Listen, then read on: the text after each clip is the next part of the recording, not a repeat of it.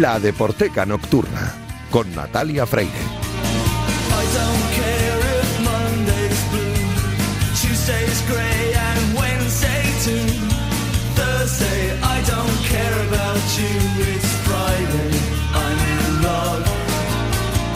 Bienvenidos a la Deporteca Nocturna, el programa de Radio Marca en el que demostramos que el deporte es y genera cultura. Os recuerdo que disponéis de un correo electrónico, ladeporteca.gmail.com. También os recuerdo la cuenta de Twitter, arroba la deporteca, donde podéis comentar, sugerir y criticar todo lo que queráis. Y si queréis volver a escuchar este programa, podéis hacerlo a través de las diferentes plataformas en las que podéis encontrar los podcasts de Radio Marca. Podéis vosotros ponéis la deporteca y os sale en Spotify, os sale en Apple, os sale en Google, os sale en iVoox, en todas partes. Y también en la web de Radio Marca.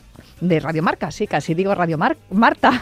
Me acuerdo yo cuando estaba aquí mi compañera Marta Sánchez Bellas, que decíamos Radio Marta porque hacía los boletines. Bueno, un saludo a mi compañera Marta Sánchez Bellas, que está ahora mismo en Eurosport. Y un saludo también a Daniel López Cantador, que está a los mandos técnicos y que ya está haciendo que todo suene a la perfección. Yo ya tengo por aquí al fichaje de la temporada, así que arrancamos ya.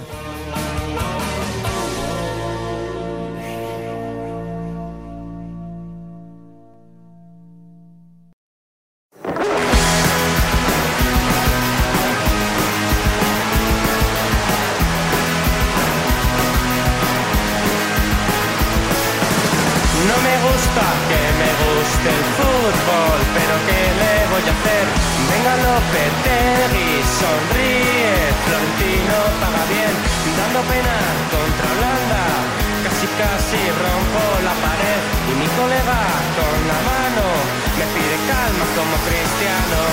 Y el maldito. Y el maldito Lolo Lolo y el bendito Julio Ruiz, que está aquí a mi lado y que de verdad que es que es una gozada. Yo, sé- yo me imagino que se notará, ¿no? Al, al otro lado de, las ondas, los que estéis escuchando al otro lado de la radio, en el coche conduciendo, o estéis escuchando ahora mismo el podcast porque os ha pillado mal ah, en este horario nocturno que tenemos en la Deporteca, pero se notará lo contenta que me pongo yo cada vez que vengo por aquí, veo por aquí a, a Julio Ruiz y viene aquí a acompañarme al estudio de Radio Marca, porque la verdad es que es un auténtico lujo tenerte y sobre todo porque me cuentas un montón de cosas que yo me pensaba que era una, una, experta en esto del fútbol y, o sea, fútbol, deporte y música, porque hablamos un poco de todo, aunque el fútbol es verdad que monopoliza mucho los temas, pero es que tú me estás sorprendiendo de una manera. Bueno. Buenas noches, Julio Ruiz, por Hola, cierto. buenas noches. Pero a ver, a ver, a ver, no seas excesivamente modesta, Natalia, porque, por ejemplo, la semana que viene vamos a abordar un tema que podría haberlo eh, pillado yo, pero fuiste tú quien me dijiste, ¿sabes qué? Y no vamos a decir nada más porque si no quitamos la emoción de la semana. Bueno, es que yo cuando veo algún tema que te puede interesar, te lo paso. Sí, y digo, sí, oye, sí. Échale, échale un ojo a esto, o échale una oreja y, y vemos a ver qué podemos hacer. sí, no había caído yo en el detalle. Bueno, mira, la semana que viene vamos a hablar de algo que no es lo de esta semana, que tiene como protagonistas a Blur, la banda capitaneada por Damon Albarn, porque fíjate, a mí me gusta mucho cuando alguien, estamos hablando siempre conexión deporte y música, alguien es fan de un equipo y lo es siempre. No porque de repente venga un millonario, lo pille y te suba otra vez a, todo lo alto o tengas la etapa más gloriosa de tu vida, decir, "Eh, soy de este equipo. No, no, no. Yo recuerdo que cuando empiezan las aventuras de la banda Blur, la primera oportunidad que tengo delante del micrófono a Damon Albarn, le pregunto por... Me estoy acordando de otro grupo que también su líder era fan de, del Chelsea. Estamos hablando del Chelsea. Wet, Wet, Wet. Ese grupo también el líder era del Chelsea. Y estos eran del Chelsea antes de que el Chelsea estuviera entre los importantes equipos Que fuera de- campeón de Europa. Efectivamente, por eso, claro, ahora Damon está disfrutando lo suyo. Bueno, además es el vigente campeón. es- él es de vigente Londres. campeón, sí, vigente campeón de la Champions, ¿no? Ahora el, Sí, el sí, sí. Chelsea, ¿no? O sea que, bueno, y esta final br- británica contra el City. Además es que, joder, acabo de ver la luz. O sea, gana el Chelsea que juega contra el City, que el Manchester City, eh, los hermanos Gallagher son reconocidos Sí. eh, hinchas del Manchester City y Damon Albarn me estás diciendo que es del Chelsea. Sí, sí. Y vamos allá. No, a, mí, a mí me encanta Oasis, tengo que confesarlo, pero confieso también que los hermanos Gallagher me parecen un poco tarados y un poco in- insoportabilitos. Pero yo he bueno, vamos a dejarlo ahí. he tenido oportunidad de charlar más con Noel que con Liam. Y ya os contaré algún día también en esta sección ese comentario y alguna que otra anécdota futbolística con, con Noel Gallagher como protagonista. Pero hoy Estamos, estamos, hablando de Damon Albarn, que tengo que confesar también que yo le vi, tengo, tengo además la foto guardada por ahí, con un gorro del Atlético de Madrid y dije, ah, pues si te pones un gorro del Atlético de Madrid y vienes al Calderón, yo soy de Blur al saco. Bueno, a ver, luego también hay una cosa. eh, la prensa británica, New Musical Express y Melody Maker, que lamentablemente, y ahora sí que saco el pañuelo y me jugo las lágrimas, el papel se ha acabado, ya Sí. no. Acabó el Melody Maker como papel, acabó el New Musical Express y ahora mismo es solamente pues un punto de internet para seguirlo. Se montaron una película en donde eran Blur contra Oasis. Luego ha pasado el tiempo y los propios protagonistas han dicho que bueno que, que tampoco eran Tampoco como, era para como- tanto. como el Madrid y el Atleti, vamos que no. Bueno, esta canción que está sonando Song 2. es el himnazo Sí. que casi casi salió como, como de broma. Y hablando del fútbol, alguna que otra vez los hinchas del Liverpool y de la Juve han utilizado y han hecho esto, bueno, han hecho el, el gritito este que se hizo famoso de una canción que estaba eh, en el quinto álbum de Blur. Y además una canción que surgió, como tú bien dices, algo así como de broma, en plan crítica al, al emerge- la emergencia ¿no? del Sí, grunge que sí. venía desde, desde Seattle, desde Estados Unidos. Y la verdad es que después de esa mm, rivalidad que hubo en la prensa Mm. y que casi casi que, que, que ocupaba pa- portadas también de los informativos nacionales, em, de repente sacaron esta canción y fue un pedazo de pelotazo que llegó a todo el mundo y que les consagró como uno de los grandes de la música británica, a Blur. A mí, la verdad es que eso de la rivalidad de Oasis Blur, pues puede venir muy bien, como lo de los Beatles y los Stones, pero como tú bien nos estás comentando, al final Sí. es toda una leyenda urbana. Pero no es la única canción que está No. ligada al, al fútbol y también no es lo único que liga al fútbol eh, la afición de, de Damon Albarn al Chelsea. ¿Hay algo más? Claro, porque es que hemos empezado a hablar de esto y todavía el auténtico argumento de por qué viene en Blur no lo hemos comentado. Y es que, como Damon Albar es fan del Chelsea de toda la vida, en un momento dado, el afamado José Mourinho, segunda etapa dirigiendo al, al Chelsea, estamos hablando del año 2013, esa segunda etapa, había un jugador que es nuestro niño, que ahora está hecho ahí un, bueno, está hecho un toro está más mismo. cuadrado que un Está cuadrado. Estamos hablando de Fernando Torres. Efectivamente, nuestro niño, pues es Eh, futuro eh, entrenador en clave del Atlético del de Atlético de Madrid es Fernando Torres.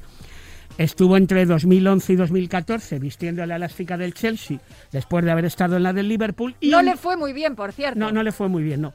Y un día comparecieron en el, eh, en el entrenamiento del Chelsea Damon Albar y su hija. Damon Albar, porque era, lo seguirá siendo, aunque yo creo que ya está, yo creo que está, yo creo que Mourinho ya ha dicho todo lo que tendría que decir, pero bueno, estamos en Radio Marca, los compañeros que digan, aunque no tiene pasado de periodista deportivo. Yo creo que ya ha dicho todo lo que tenía que decir en los banquillos. Damon Albar, eh, fan de Mourinho y su niña, su niña, que entonces era una niña que tendría 10 años, ahora tiene 22, Missy Alvar, era súper fan de Fernando Torres. Entonces el padre y la hija fueron a ver un entrenamiento del Chelsea, cada uno a saludar a su ídolo, su ídola. De todos modos, ¿quién no es fan de Fernando Torres? Claro. Yo creo que yo conozco fans de Fernando Torres hasta eh, dentro de los aficionados del Real Madrid, eh, tengo que decir, porque la verdad es que es un futbolista y una persona eh, excelente, de verdad, y nos ha dado muchas alegrías tanto al Atlético de Madrid como a todos los equipos que ha defendido la camiseta y el escudo y también a la selección española. Entonces eso no se nos puede olvidar.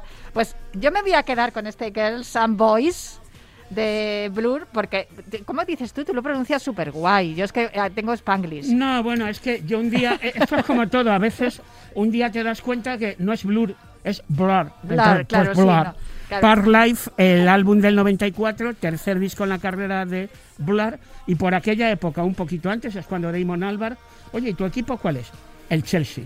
Luego pasaron años, llegó Abramovich, y bueno, y ahí está, Chelsea campeón de Europa ahora mismo. No sé, eh, no voy a discutir con Damon Albarn porque me encanta su música, su gusto futbolístico ya me gusta menos, le perdonamos por esos años que estuvo allí Fernando Torres, pero desde luego su legado musical es excepcional, yo creo que además poco valorado ¿no? por, por la aparición de Oasis, que, que la verdad es que lo reventaron todo. Y, esa, esa rivalidad también que había en cuanto a estatus social, ¿no? Que, que Oasis que venía de Manchester tenía más un poco como empatía con el pueblo más así, más obrero y Blur eran un poquito más de los pijos de Londres. Se juntaron tantas cosas en esa época, que años tan buenos para la música, ¿eh? Y luego además, tú lo acabas de comentar, Damon Albar, un músico inquieto que ha estado eh, además en 77 proyectos distintos, uno por ejemplo, el de Gorilas. Sí, te lo iba a decir ahora mismo, que es que no se puede estar quieto. Nada, nada. Damon Albar, un grande y la cosa no quedó solamente, que bastante importante ha sido para la historia de la música pop contemporánea, lo que hizo con Blur. Y nos encanta que tengan esta relación además con el fútbol en este caso, con el deporte en general. Y nos encanta que nos lo cuentes tú aquí. Y recomendamos a todos nuestros oyentes aquí en Himno Titular en la sección de Julio Ruiz en la Deporteca que si quieren más dosis de Julio Ruiz tienen un podcast que se llama Todos los discos son grandes que están eh, lo podéis encontrar en Subterfuge Radio. También un saludo para el sello Subterfuge que también está haciendo tanto por la música.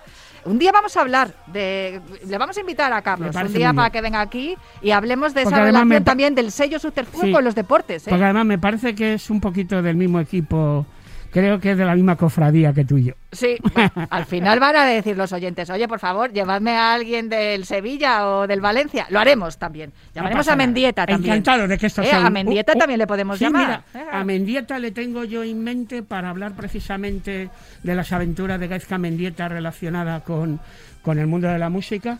Pues mira, por ejemplo, dentro de mes o mes y medio así. Lo pues tengo ya apuntado en lista de Pues así lo haremos. Pues permanezcan atentos a sus receptores porque aquí seguiremos con himno titular con Julio Ruiz en la Deporteca. Muchísimas gracias, eh, Julio. Hasta la semana que viene.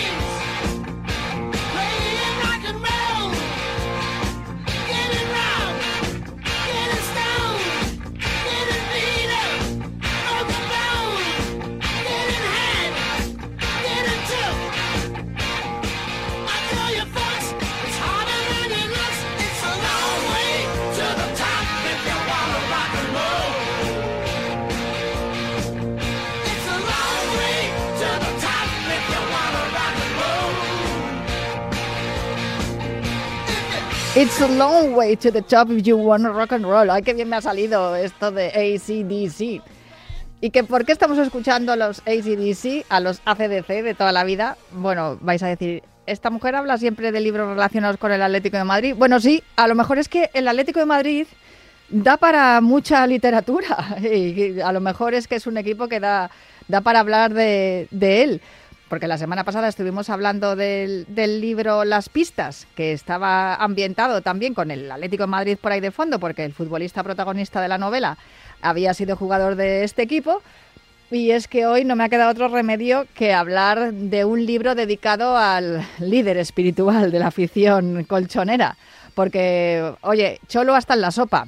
Con el documental de Amazon Prime, el vivir eh, partido a partido, la entrevista en, El hormiguero con Pablo Motos y después voy yo y descubro que el 14 de diciembre se publicó un libro titulado Cholo, la década que transformó al Atlético de Madrid. Y todo esto tiene que ver con ACDC. Primero porque es un grupo que suena en el Metropolitano al inicio de los partidos, eh, normalmente cuando se dice la alineación de los equipos. Y también porque en el prólogo de este libro, con este título, eh, que lo escribe Rubén Uría, el prólogo, no el libro, hace referencia a los ACDC, pero no de manera encubierta. Yo ya sabéis que todo lo hilo, que soy una buena, una buena eh, alumna de, Vicente Ortega. Hay que hilar. AC antes del cholo, DC después del cholo. Esas son las iniciales, o sea, son las, eh, sí, las iniciales de, esa de esa apreciación que hace Rubén Uría en el prólogo de este libro que está escrito por Luis Miguel Ponce y que es el que me está escuchando ahora mismo al otro lado del teléfono. Muy buenas noches, Luis Miguel, ¿cómo estás? Hola Natalia, buenas noches y encantado de estar aquí. Gracias por la oportunidad. Oye, eh, gracias a ti por escribir un libro que me vas a contar ahora cómo surge la idea, cómo lo estructuras y de dónde y de qué fuentes bebes, aunque bueno, yo ya te digo, o sea, no, vamos a tener tiempo porque me, lo he leído a una velocidad, eh, eh, bueno, pues yo leo rápido, ¿eh? Pero es que no podía parar de leerlo porque mm, era revivir 10 años que han sido mm, un prodigio y para los que ya tenemos más de cinco décadas, eh, esta última ha sido un no parar de disfrutar. Pues sí, no, la verdad es que hay gente a la que le ha gustado más, hay gente que le ha gustado menos, pero todo el mundo me dice lo mismo, que es una manera muy bonita de recordar momentos que todos al final recordamos, pero que, bueno, pues que a lo mejor no tenemos tan presentes, o no se nos viene tan a la cabeza y es bonito, sí. It's a long way to the top if you wanna rock and roll. Es que el, camino es largo, eh, que por eso también he elegido esta canción y no otra que podía haber elegido el Thunderstruck o el Highway to Hell, que también tiene mucho que ver con el Atlético de Madrid, pero es que, claro, tu libro es un camino hacia, hacia lo alto que el Cholo Simeone, desde prácticamente desde los eh, primeros 123 días que llegó, que de hecho tienes un capítulo que se titula así, eh, no ha hecho más que, dar alegrías a la afición del Atlético de Madrid. Y luego cuando la gente dice, no, ¿qué pasa? Que los del Atlético que queréis echar al cholo, que le silbáis. Y yo digo, pero mm, no lo habéis entendido todavía. O sea, aquí no, quiere, no queremos echar a nadie. O sea, esto es el, el, gozo absoluto y continuado después de los años de plomo que vivió la afición del Atlético de Madrid, hundidos en mitad de la tabla y luchando o, o ansiando o aspirando a ir a la Intertoto. Sí, es, es exactamente ese resumen. Yo, yo soy de 94, yo, o sea, yo no es que viví eso, yo es que solo había vivido esos años. Yo solo conocía eso, el primer título que vi de Atleti porque evidentemente el doblete no lo recuerdo, fue con 16 años, con casi 17 años. Entonces es una manera de, de, de recordar o de o de ahondar en 10 años que a lo mejor hay gente que no entiende lo importante que son y lo difícil que es no solo llegar a la élite después de una situación así, sino mantenerse. Encima, bueno, pues sin, en mi opinión, sin demasiada ayuda de la directiva, etcétera, para mí es un, es un, es un viaje precioso y sobre todo un viaje casi imposible de, conseguir en mi opinión. Bueno, te refieres a la directiva porque todos los años se desmantelaba el equipo, de eso también hablas en el libro y el Cholo tenía que volverse a inventar una nueva fórmula del éxito. Empieza el libro como no podía ser de otra manera, partido a partido es el primer capítulo, con una cita que lo haces en todos los capítulos, buscas una cita de alguien importante, muchas de ellas son del propio Cholo Simeone, que es un auténtico profeta, o sea, es como motivador y de verdad con esas frases lapidarias que dice que, que has ido reflejando tú en el libro, que yo según lo iba leyendo y me iba acordando y decía, jope, es verdad que dijo esto. Y, yo hasta, de verdad, hay veces que con las frases del cholo hasta me he hecho camisetas, ¿no? Porque me parecían mantras, son como mantras, ¿no? Que te lo repites y dices, venga, va, partido a partido. Partido a partido es el primer capítulo y lo comienzas con, con un tuit que se hizo muy, muy popular entre la gente de, de, Twitter Atleti, que también les agradeces a la gente de Twitter Atleti el apoyo que, que te han dado con, con el libro y con la publicación. El Atleti ahora va y ficha a Simeone y al Mono Burgos como remedio a sus males. Directos van de nuevo a segunda, al tiempo. Esto lo escribió Alberto Cuellar un 22 de diciembre de 2011 cuando se anunció que se había contratado al Cholo Simeone. Sí, y de hecho, este es el más famoso, como bien has dicho. Eh, se hizo muy viral en su época y tal. Pero yo lo recuerdo porque ya estaba en Twitter en esa época, no en la cuenta del Atleti, pero ya estaba en Twitter. Y no fue el único, o sea, fue una cosa bastante también te digo que era tenía cierto sentido ser pesimista. O sea, era más raro pensar en lo que en que esto podía pasar.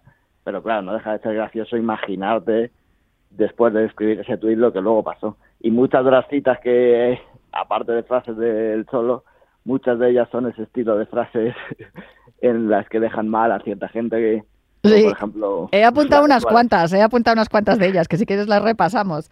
Somos conscientes de que los dos títulos europeos del año pasado tardarán 40 años en repetirse. esa frase la dijo Quique Sánchez Flores en 2011 y la tienes eh, presidiendo el capítulo Un doblete europeo, que es lo que consiguió el Cholo, como hemos comentado, 123 días después de llegar. Llegó y ganó una Europa League y después una Supercopa contra un Chelsea impresionante de entonces, con un, con un Falcao, eh, eh, pues vamos, eh, faraónico. Sí, en ese caso la, frase de Quique no es, evidentemente no es a malas.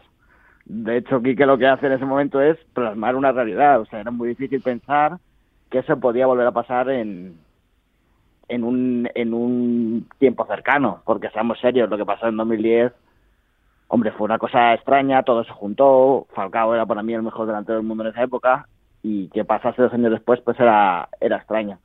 Pero sí, no, la verdad es que es, es, todo, es todo impresionante y aunque yo ya recordaba lo impresionante que era, no lo recuerdas al 100%. Seguro que a ti te ha pasado leyéndolo y le pasa a todo el mundo. Hay cosas que no recuerdas. Yo no recordaba, por ejemplo, los primeros, o sea, todos los primeros resultados que consiguió, el primer rato de temporada es, es tremendo. ¿De dónde, cómo te has documentado? ¿Has, ido a consultar a mis compañeros que escribían las crónicas? Eh, he, ido un poco de, o sea, he hecho un poco de todo.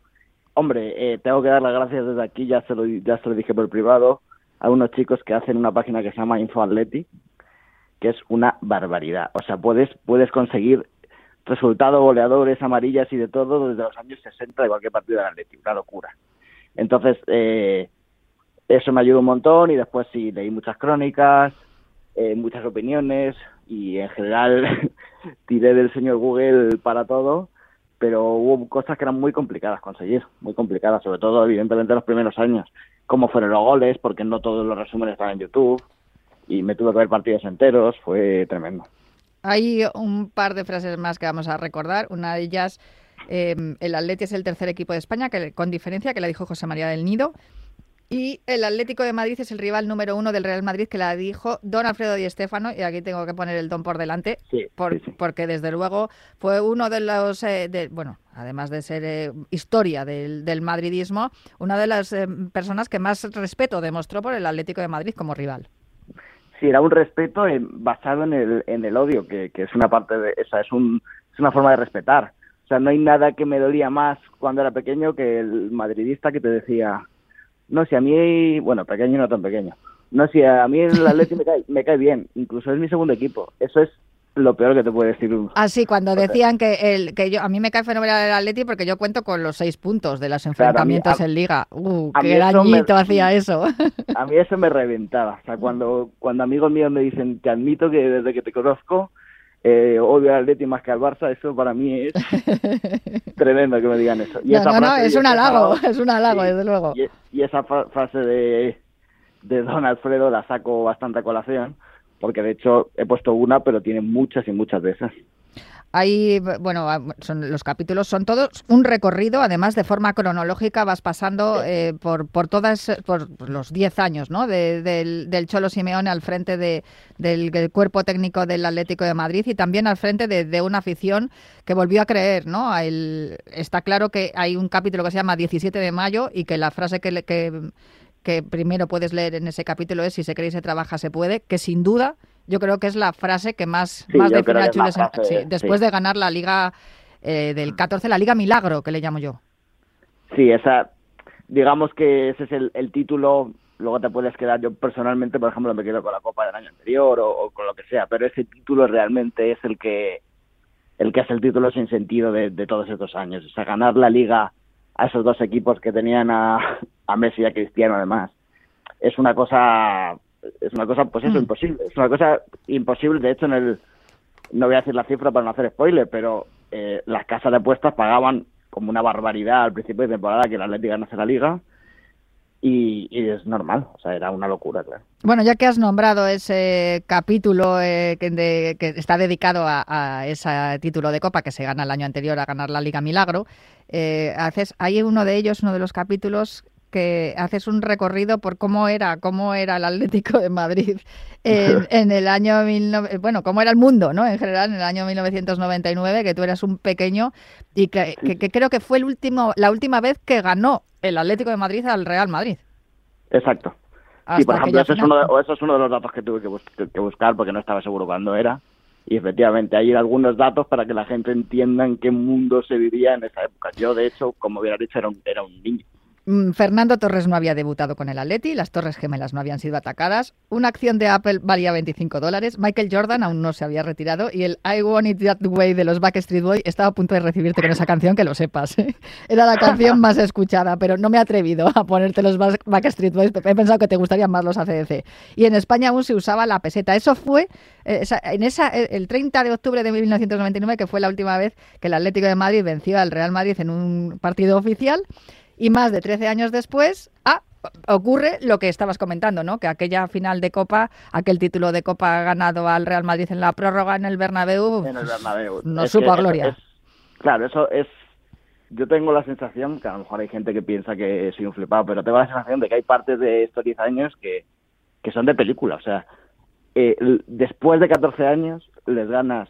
Bueno, y de hecho el primer derby de Simeone en Atleti es perdiendo 1-4 con un hack de Ronaldo, etcétera, o sea, y que la primera vez que le gana después de tanto tiempo sea en una final, en su estadio, y después de, que tengan 20 ocasiones, que ese partido fue Sí, sí, desde luego eso. Y después llegó la Liga de Milagro, como estábamos contando, que también, por cierto, le dedicas un capítulo a, a Luis Aragonés, ¿no? Que se llama Cómo no ganar, ganar y volver a ganar, que son muy parecidos, Luis y, y el Cholo. Yo cada día me encuentro más paralelismos, pero hay uno y que yo creo que es importante que lo destaquemos, porque parece que no los aficionados del Atlético de Madrid nunca quieren hablar de Lisboa y Milán. De hecho, cuando vas al territorio atlético no encuentras recuerdos de Lisboa y Milán. Y yo creo que eso, Lisboa y Milán, nos hizo mucho más resilientes, que también tienes un capítulo que se titula así, Resiliencia. Y el, el capítulo del que yo hablo de Lisboa, que está presidido por una frase que dice, esta es una historia sencilla, pero no es fácil de contarla, está llena de maravillas y felicidad, pero como en una fábula, fábula hay dolor, de Giorgio Cantarini le titulaste este capítulo Infierno cuánto tiempo, porque claro, eh, en la épica eh, también tiene, tiene que haber dolor. Exacto. Quizá, quizá nos habíamos alejado un poco en estos años en los que todo salía de recordar lo que era ese dolor. Y a eso me refiero en este capítulo en cuánto tiempo. y sí, eh, a ver, realmente hablo menos porque, porque es que es un dolor tremendo pensar en ello, imagínate escribir. De hecho, me, evidentemente me di un resumen largo del partido para, para escribirlo y bueno, este es un dolor tremendo, pero yo creo que hay que hablar de ello porque es importante. De hecho, el propio Simeone en el documental lo dice, que, es, que son dos partidos y dos situaciones que le han hecho crecer, cree él como entrenador y al equipo. No, son dos heridas que duele todavía, pero ahí está la cicatriz. O sea, la cicatriz al final se queda y, también te sirve para no olvidar lo que cuesta llegar hasta donde llegas. Y vamos avanzando, porque además es que me quedan tres minutos ya nada más y se me ha pasado el tiempo volando. A mí me, hay momentos en los que luego te ríes mucho y a mí me gustó mucho uno de los últimos capítulos, bueno, el último, antes de, tu capítulo, que yo creo que es, eh, tu capítulo, el de lo mejor está por llegar, pero el de la zona Suárez, que pones la pausa de hidratación que ha pedido Simeone es ilegal una frase de Juanma Rodríguez. Sí, digamos que cuando se me ocurrió hacer lo de la frase, eh, tenía varias cogidas y esa era una que, vamos, que es que me metí una carcajada cuando la leí en su día tremenda. No, y además se han hecho hasta camisetas con lo de la pausa de hidratación, ¿eh? Qué gran momento. Yo creo que incluso hasta ese minuto de la pausa de hidratación preside tu, tu fondo de tu cuenta de Twitter, que es, por cierto, arroba gol de Godín, por si queréis, por si queréis seguirle. Em, Luis Miguel, la última. El último capítulo se llama Lo mejor está por llegar, aunque luego también es verdad que eh, hay otro capítulo más donde hablas de todos los récords que ha batido, que ha batido Simeone. Pero ese de Lo mejor está por llegar mm, es un poco una declaración de intenciones tuya, ¿no? Sí, eh, yo creo que va a ser así. No voy a decir nada más, pero creo que lo mejor está por llegar. Y sí, y yo también espero que sea así, que tengas que escribir una segunda parte, porque ojalá que sea ¿no? nuestro nuestro Ferguson, el Cholo Simeone. Efectivamente, ojalá te haga escribir 20. Pues oye, yo estoy encantada de leerlo, ¿eh? porque este me lo he leído, pero vamos, a, una velocidad me ha encantado leerlo, no, no podía pararme y recomiendo a todo el mundo que lo lea. Publicado además por, Ediciones 1, o sea que lo podéis encontrar en Amazon como el documental y así tenéis el pack completo. Luis Miguel Ponce, autor de Cholo, el, lo diré, la década que transformó el Atlético de Madrid. Muchísimas gracias por acompañarme esta noche aquí en la Deporteca. Muchas gracias a ti, Natalia. Gracias por la oportunidad. Un abrazo muy fuerte y muchísimas gracias por escribir ese libro y felicidades. Yo me tengo que marchar ya, pero os dejo con la programación de Radio Marca y prometo volver la semana que viene aquí en La Deporteca.